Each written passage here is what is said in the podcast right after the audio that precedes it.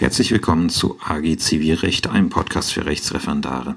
Ja, wenn man so eine Einführungsepisode für einen Podcast macht, dann sollte man, denke ich, erstmal damit anfangen, mit wem man hier zu tun hat, also mit einer kurzen Vorstellung. Hier am Mikrofon für euch ist Christian Konert. Ich habe wie sich die meisten denken können und wie wohl alle diesen Podcast hier ernsthaft hören wollen, Jura studiert und zwar von 2005 bis 2010 an der Martin-Luther-Universität Halle-Wittenberg. Habe danach mein Referendariat äh, von 2010 bis 2012 beim OEG in Naumburg gemacht und dann 2012 abgeschlossen. Während des Studiums war ich halt so ein bisschen wissenschaftlich aktiv, zum Beispiel als wissenschaftliche Hilfskraft beim Lehrstuhl von Professor Dr. Schröder und auch für die Kanzlei von Flöter und Wissing. Der Name sagt einem, der die aktuelle Tagespresse vielleicht äh, verfolgt, ein bisschen was. Äh, Professor Dr. Flöter ist ein recht bekannter Insolvenzverwalter, unter anderem bekannt geworden für äh, durch die Insolvenzverfahren äh, Air Berlin und ist jetzt auch Sachwalter bei Condor.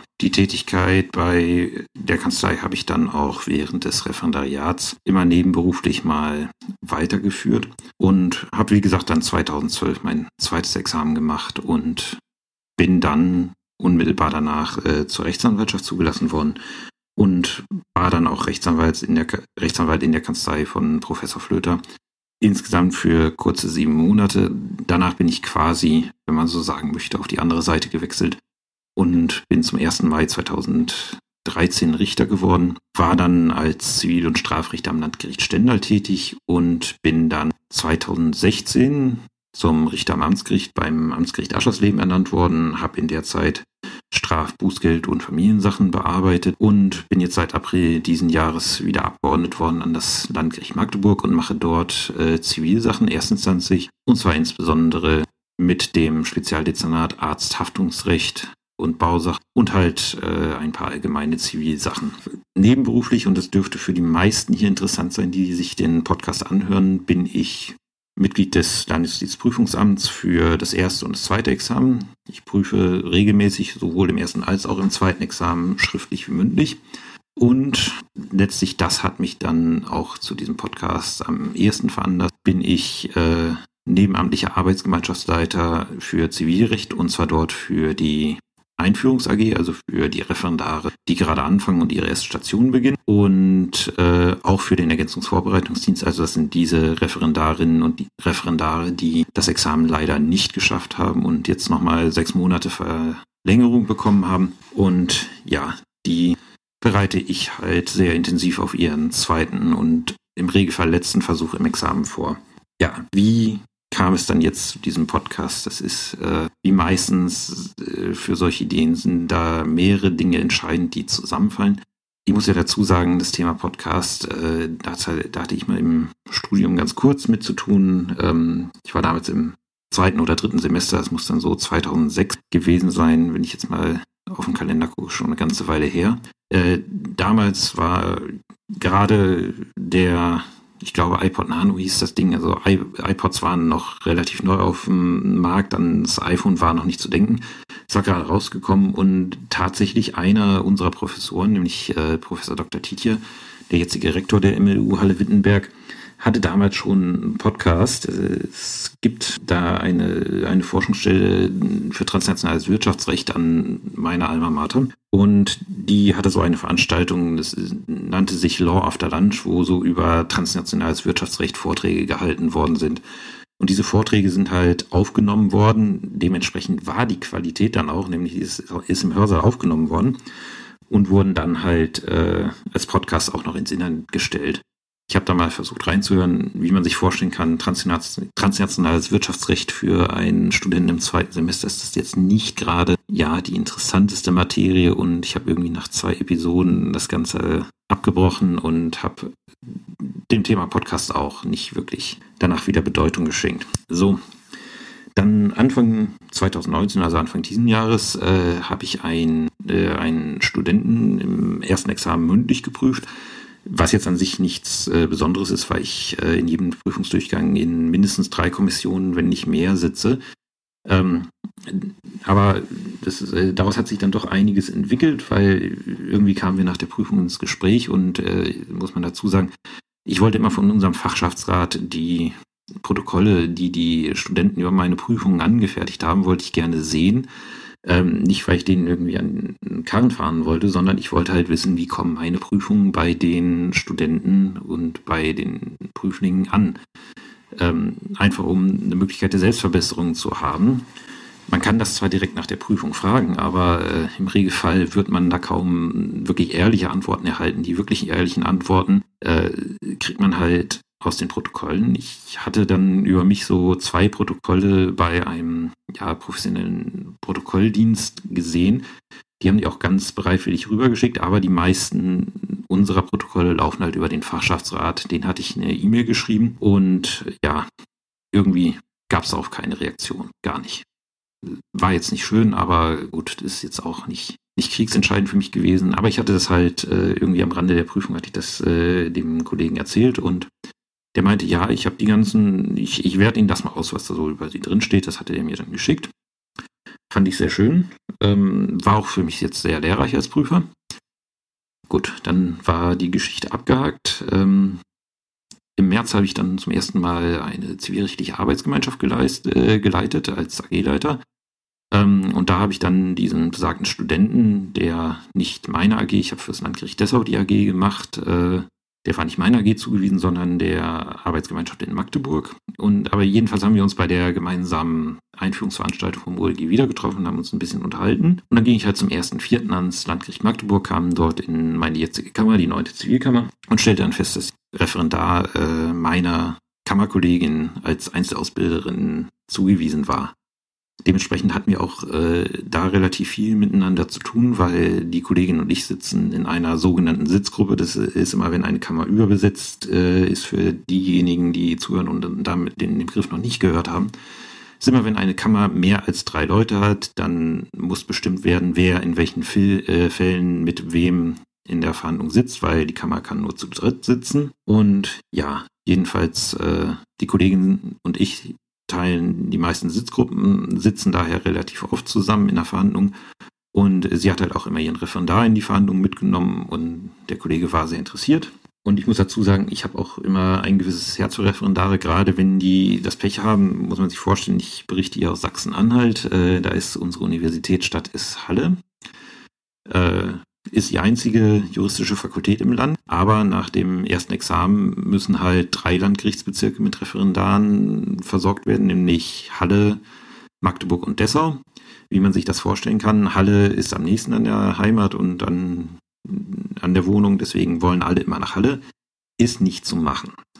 Dann am nächsten beliebt ist dann immer Dessau, weil gut, Dessau ist ein Stück weg, aber ist noch machbar und Magdeburg hat halt immer so den schwarzen Peter bei den Referendaren. Kann ich auch verstehen. Wie gesagt, die, äh, die Unterhaltsbeihilfe, die die bekommen, ist zwar im Vergleich zu meiner Zeit doch deutlich gestiegen, aber immer noch nicht so rosig, dass, äh, dass also ein Monatsticket nach Magdeburg oder die Fahrt allgemein nach Magdeburg nicht irgendwie mal doch, äh, doch erheblich ins Budget fällt. So, ich war jetzt Abgeordneter nach Magdeburg, hatte da den Luxus Trennungsgeld äh, zu erhalten von der Trennungsgeldstelle und ich habe dem Kollegen gesagt, Mensch, fahren, fahren Sie doch mit mir mit, ich krieg's sowieso bezahlt, ich muss dann die Strecke, die auch eine Stunde dauert, muss ich nicht alleine fahren. Man kann sich noch gut unterhalten. Hat er auch dankend angenommen und ja, jedenfalls hat er mir dann erzählt, dass er auch äh, Podcasts hört, hatte mir da einen Podcast empfohlen, Lage der Nation. Ich weiß nicht, wer von den Zuhörern den kennt, vielleicht selber hört. Es ist halt ein Podcast von zwei Männern aus Berlin. Der eine ist äh, Richter in Berlin und der andere ist Journalist. Und die setzen sich halt einmal die Woche zusammen und besprechen so die, ja, die äh, politischen Ereignisse der Woche, was äh, das Land so bewegt hat. Und ich habe dann da irgendwann mal, wie gesagt, ich fahre jeden Tag äh, ein bis anderthalb Stunden, zu, äh, ein bis anderthalb Stunden zur Arbeit und habe dann gedacht, ja, hörst du mal einfach rein und stellte dann fest, also so ein Podcast, gerade wenn der richtig gut gemacht ist, wie es äh, die Lage aus meiner Sicht nun mal ist, ist eine echt gute Möglichkeit, Informationen rüberzubringen.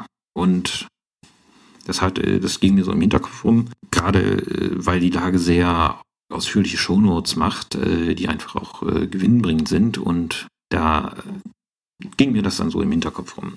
Ich habe dann meine Arbeitsgemeinschaft beendet und äh, freute mich dann des Lebens in Magdeburg. Und dann kam halt die Anfrage von meiner damaligen Präsidentin, ja, wir haben niemanden, den, der, äh, der den Ergänzungsvorbereitungsdienst macht. Also wie gesagt, äh, für die Referendare, die schon mal durchgefallen sind. Und äh, ja, würden Sie das nicht machen? Sie haben ja schon jetzt Erfahrung als AG-Leiter. Wollte ich eigentlich nicht so gerne, aber als ich dann festgestellt habe, ja, es gibt eigentlich so wirklich niemanden, der es äh, der es macht, bevor die jetzt irgendwen wirklich zwangsverpflichten, macht man es doch selber. So, und ich hatte dann halt gesehen, ähm, wie meine ähm, Referendare aus der Anfangs-AG am Ende Leistungen abgeliefert hatten, die auch äh, wirklich gut waren. Und ähm, dann kam der Ergänzungsvorbereitungsdienst. Dazwischen hatte ich dann ähm, hatte ich dann Examensklausuren im zweiten Examen korrigiert, nämlich eine Urteilsklausur. Und da musste ich dann feststellen, dass das, was im Examen, also die Leute, die knapp zwei Jahre äh, juristische Ausbildung hinter sich haben, dass das, was im Examen da abgeliefert wurde, nicht ganz selten beziehungsweise eher sehr häufig so von ähm, von dem, was, äh, was da an Können gezeigt wurde, deutlich unter dem lag, was meine Anfänger am Ende der vier Monate abgeliefert haben. Das hat mich zum ersten Mal schon stutzig gemacht. So, und dann ging ich in, der, in den Ergänzungsvorbereitungsdienst und ich kannte da recht viele Leute, weil, wie gesagt, ich war Strafrichter in Aschersleben und hatte da das äh, schöne Dezernat Strafbefehle. Und dieses Dezernat ist immer prädestiniert dafür, dass man die Referendare äh, zum Sitzungsdienst geschickt bekommt von der Staatsanwaltschaft. Was ich persönlich gut finde, weil ich, äh, wie gesagt, man merkt es vielleicht aus meinem Lebenslauf oder auch äh, aus dem Podcast hier. Ich, äh, mir liegt juristische Ausbildung sehr am Herzen. Ich kümmere mich auch gerne um Referendare. Und dementsprechend habe ich das auch immer als sehr gewinnbringend äh, betrachtet, wenn die bei mir in die Sitzung gekommen sind. Und ich habe mir auch immer Zeit für die genommen. Äh, dementsprechend habe ich auch viele Gespräche mit denen geführt. Und im juristischen Gespräch merkt man ja eigentlich äh, sehr schnell, was kann derjenige oder kann der überhaupt was? Oder ist das einer, mit dem man später zusammenarbeiten könnte? So, und ich habe dann tatsächlich sehr viele von denen jetzt in meiner Arbeitsgemeinschaft vom Ergänzungsvorbereitungsdienst wiedergesehen und bei denen hatte ich das ehrlich gesagt auch nicht erwartet. Das, hatte mich ja schockiert und da sitzt dann bei mir so langsam das Denken langsamer ein, warum ist das so? Warum äh, ist da so ein Leistungsabfall zwischen der ersten Station und äh, dann zwischen dem Ergänzungsvorbereitungsdienst beziehungsweise vorgeschaltet dem Examen? Und äh, das bestätigte sich dann, als ich dann so die ersten Leistungen von den Ergänzungsvorbereitungsdienst mir angesehen habe. Äh, ich habe die damit beginnen lassen, dass mir einfach mal Tatbestände zu den Klausuren, die wir besprochen haben, aufschreiben und mir schicken. Und als ich das dann gesehen habe, habe ich gedacht, um Himmels Willen, also da waren meine, äh, meine Anfänger deutlich besser als das, was ich jetzt hier sehe. Und das hatte ich sicher, hatte ich auch so im Examen gesehen. Ähm, so, und da fing, fing ich dann halt drüber nachzudenken, wie, wie kann das sein, wenn es nicht oder nicht nur an den Leuten liegt, es mag auch immer mal Gründe geben, wieso jemand gerade nicht in Form gewesen ist äh, bei den Klausuren, aber wenn es halt nicht nur an den Leuten liegt, was ist dieser Grund für diesen, ja, ja doch recht großen Leistungsunterschied zwischen Anfänger AG und Examen beziehungsweise dann später im Ergänzungsvorbereitungsdienst. Und hab mir, ich, habe mir halt Gedanken drüber gemacht und musste dann feststellen, ja, das ist halt ein ja, Problem in dem Sinne nicht, doch es ist für die Referendare problematisch. Es ist halt etwas, was in, in dem Referendariat in der ganzen Ausbildung nun mal ange, angelegt ist ich habe deswegen mal in den Shownotes äh, den Ausbildungsplan hier beim OEG Naumburg ähm, verlinkt. Da gibt es immer den aktuellen Ausbildungsplan für den jeweiligen Jahrgang. Und da wird man sehen, es fängt halt in der Zivilstation an. Und da sind die Leute halt sehr intensiv im Zivilrecht drin, sind äh, beim Einzelausbilder, haben einmal die Woche, AG, schreiben da regelmäßig Klausuren drin. Und nach vier, vier, Monaten ist das vorbei. Es geht zur Staatsanwaltschaft, geht in die Verwaltung, geht äh, zum Rechtsanwalt. Alles wichtige Sachen, alles Mögliche lernt man da, nur halt eben nicht Zivilrecht. Und Zivilrecht liegt dann halt, wenn es zum Examen geht, recht lange zurück. Es gibt dann bei uns in Sachsen-Anhalt noch ähm, die Zwangsvollstreckungs AG, die ist zwar auch zivilrechtlich geprägt natürlich, aber da wird halt das äh, Zwangsvollstreckungsrecht überwiegend behandelt, ähm, was halt äh, auch ja recht viele Tücken mit sich bringt und bisher noch gar nicht bei den Referendaren behandelt worden ist. Und äh, da ist der Wiederholungseffekt jetzt auch nicht so groß.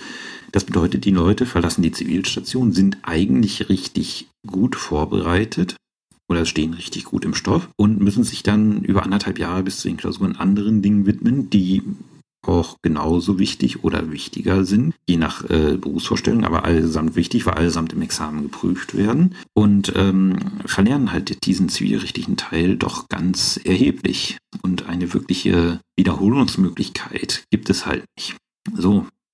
Und das halt zusammen mit äh, meiner Erfahrung hier mit dieser Informationsvermittlung ähm, durch den Podcast Lage der Nation und äh, die, diese Erfahrung, die ich mit den Referendaren gemacht habe, das hat mich dann dazu veranlasst, gut, ähm, sollte es vielleicht mal hergehen und äh, da ein Angebot schaffen, dass zumindest eine Wiederholungsmöglichkeit für die Leute besteht, die sich halt aufs Examen vorbereiten wollen und irgendwie nochmal so ein bisschen die AG Zivilrecht, die sie am Anfang des Referendariats gehabt haben, dass sie sich das nochmal in, ja, ins Gedächtnis rufen können. Und deswegen sitze ich hier heute Abend, Freitagabend nach meinem Feierabend und nehme halt diese Folge auf und ich hoffe aus den gleichen Gründen hört ihr hier gerade zu. Damit kommen wir dann zu der Frage, was werdet ihr von diesem Podcast in den nachfolgenden Episoden erwarten können? Also es ist halt so, ich habe mir meinen Unterrichtsplan, den ich mir damals erstellt hatte, für meine Anfänger AG vorgenommen und habe geschaut, äh, das sind so um die 30 Lerneinheiten, die ich da auf verschiedene Tage verteilt habe. Jetzt könnte man drüber nachdenken, 30 Tage werden, 30 Episoden werden es wahrscheinlich nicht werden, weil so eine Episode braucht ja auch irgendwie eine gewisse Länge, um Sinn zu machen und ähm, soll ja auch nicht zu lang werden. Deswegen muss ich mal schauen, ähm, ob ich da nicht das eine oder andere zusammenschiebe oder vielleicht nochmal auseinanderziehe. Aber es ist im Endeffekt genau der Plan, den ich äh, verfolge, wenn ich auch tatsächlich in einer Arbeitsgemeinschaft äh, unterrichte.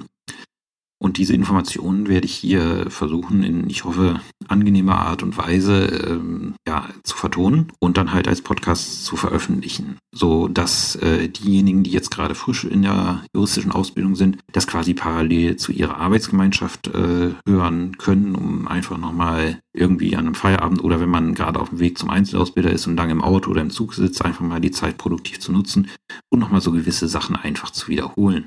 Das ist das eine. Und halt für diejenigen, die kurz vorm Examen stehen, dass die sich halt, oder auch länger vorm Examen stehen, aber dass die halt die Möglichkeit haben, ja, sich das Zivilrecht noch so ein bisschen im Gedächtnis zu halten oder wieder ins Gedächtnis zu rufen ich werde halt äh, bestimmte Sachen, die ich in der Arbeitsgemeinschaft mache, nicht machen, zum Beispiel auf die praktische Ausbildung vorbereiten. Der AG-Leiter hat ja zum Beispiel in der sogenannten verdichteten Eingangsphase bei uns, äh, bei uns nennt sich das so halt verdichtete Eingangsphase, hat er halt auch die, ähm, die Aufgabe, die Referendare insoweit vorzubereiten, dass er ihnen auch ein bisschen die Praxis näher bringt, sodass die halt beim Einzelausbilder schon mal irgendwie wissen, was das kleine ABC ist. Ähm, das werde ich hier alles nicht machen, weil ich meine, dafür ist der, ist entweder euer AG-Leiter, der euch tatsächlich unterrichtet, verantwortlich, oder diejenigen, die das schon hinter sich haben, die brauchen es jetzt auch nicht mehr. Dementsprechend fällt da so einiges, was ich sonst immer zu, diese, äh, zu den einzelnen äh, Lektionen erzählen würde, fällt da doch ein bisschen was einfach raus, weil es äh, halt für dieses Format nicht äh, gebraucht wird.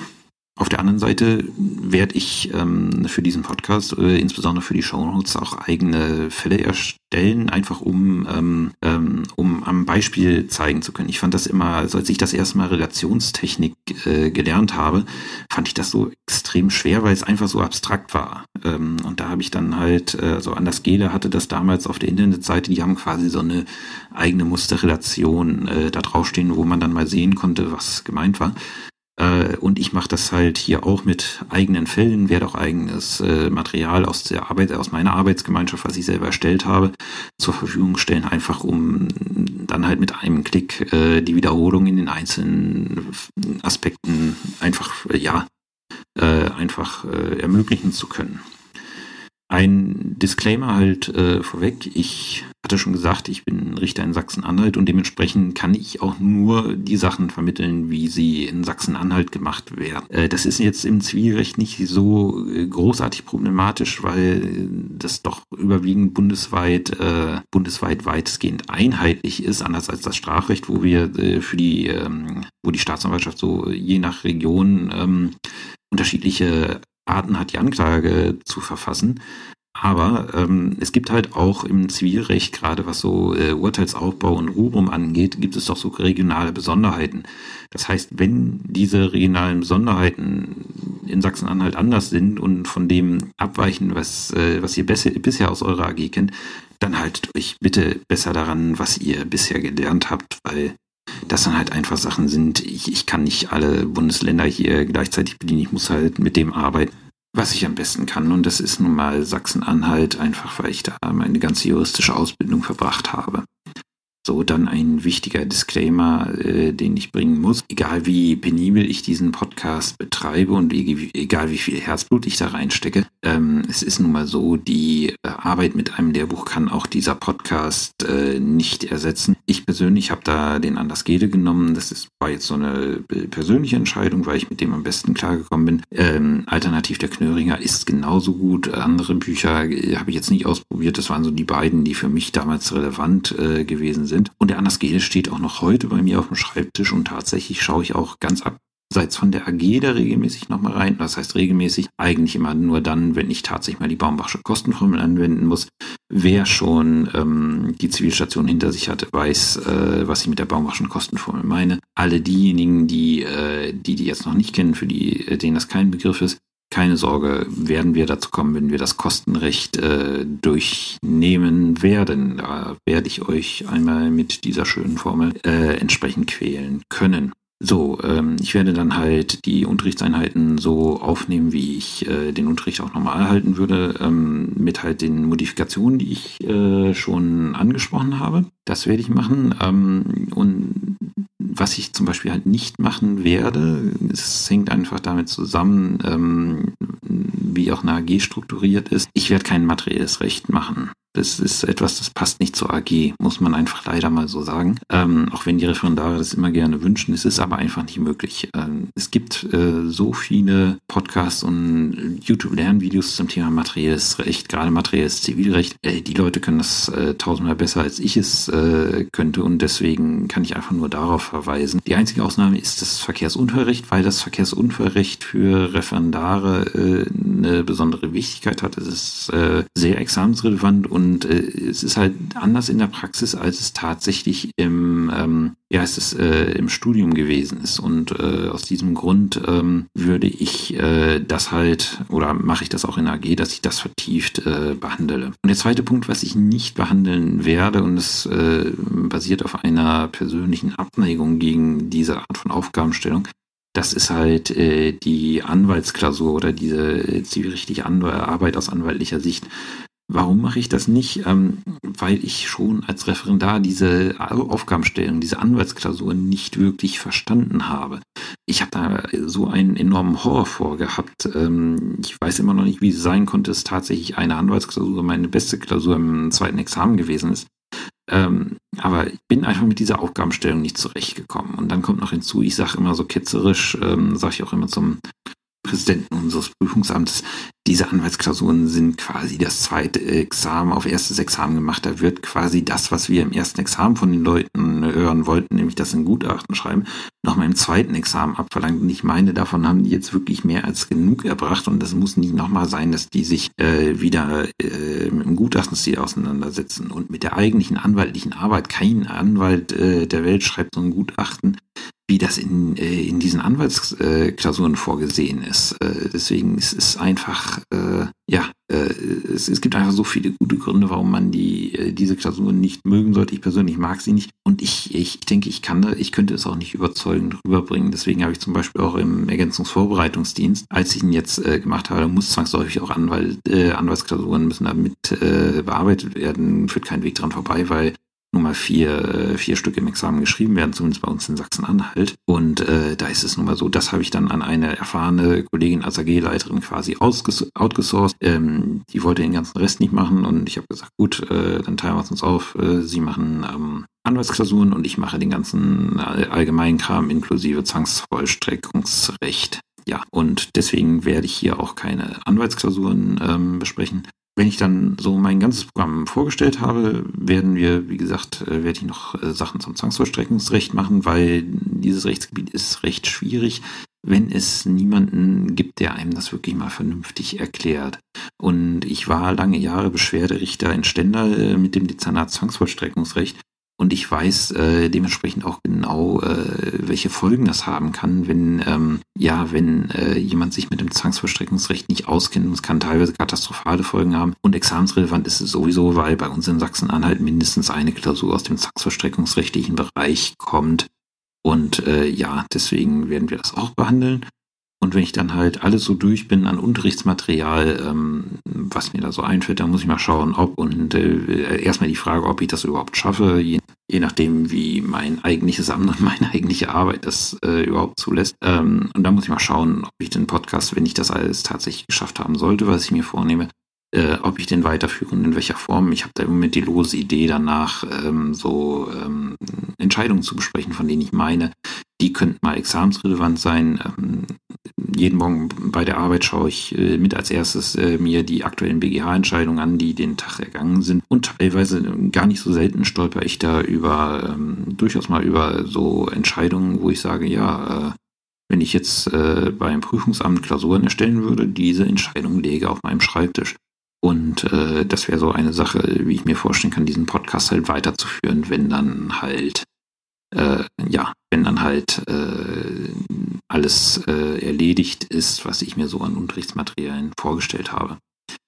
So, das ist erstmal so das, was ich vorhabe. Ich hoffe, die kleine Einführung hier hat äh, insofern Spaß gemacht. Ähm, wenn auch in den zukünftigen Folgen da Interesse besteht, bitte die Kommentarfunktion nutzen, weil es ist halt eine gute Möglichkeit, in Kontakt zu treten, sich auszutauschen und halt auch mir die Möglichkeit zu geben, ähm, zu erfahren, was ihr denkt und was man besser machen könnte. Das äh, soll es dann erstmal von der AG für heute gewesen sein. Ich wünsche euch einen schönen Abend. Abend ist jetzt hier, schönen Tag, wann auch immer ihr das hört. Und dann ähm, bis zum nächsten Mal beim Thema Stoffordnung und Relationstechnik.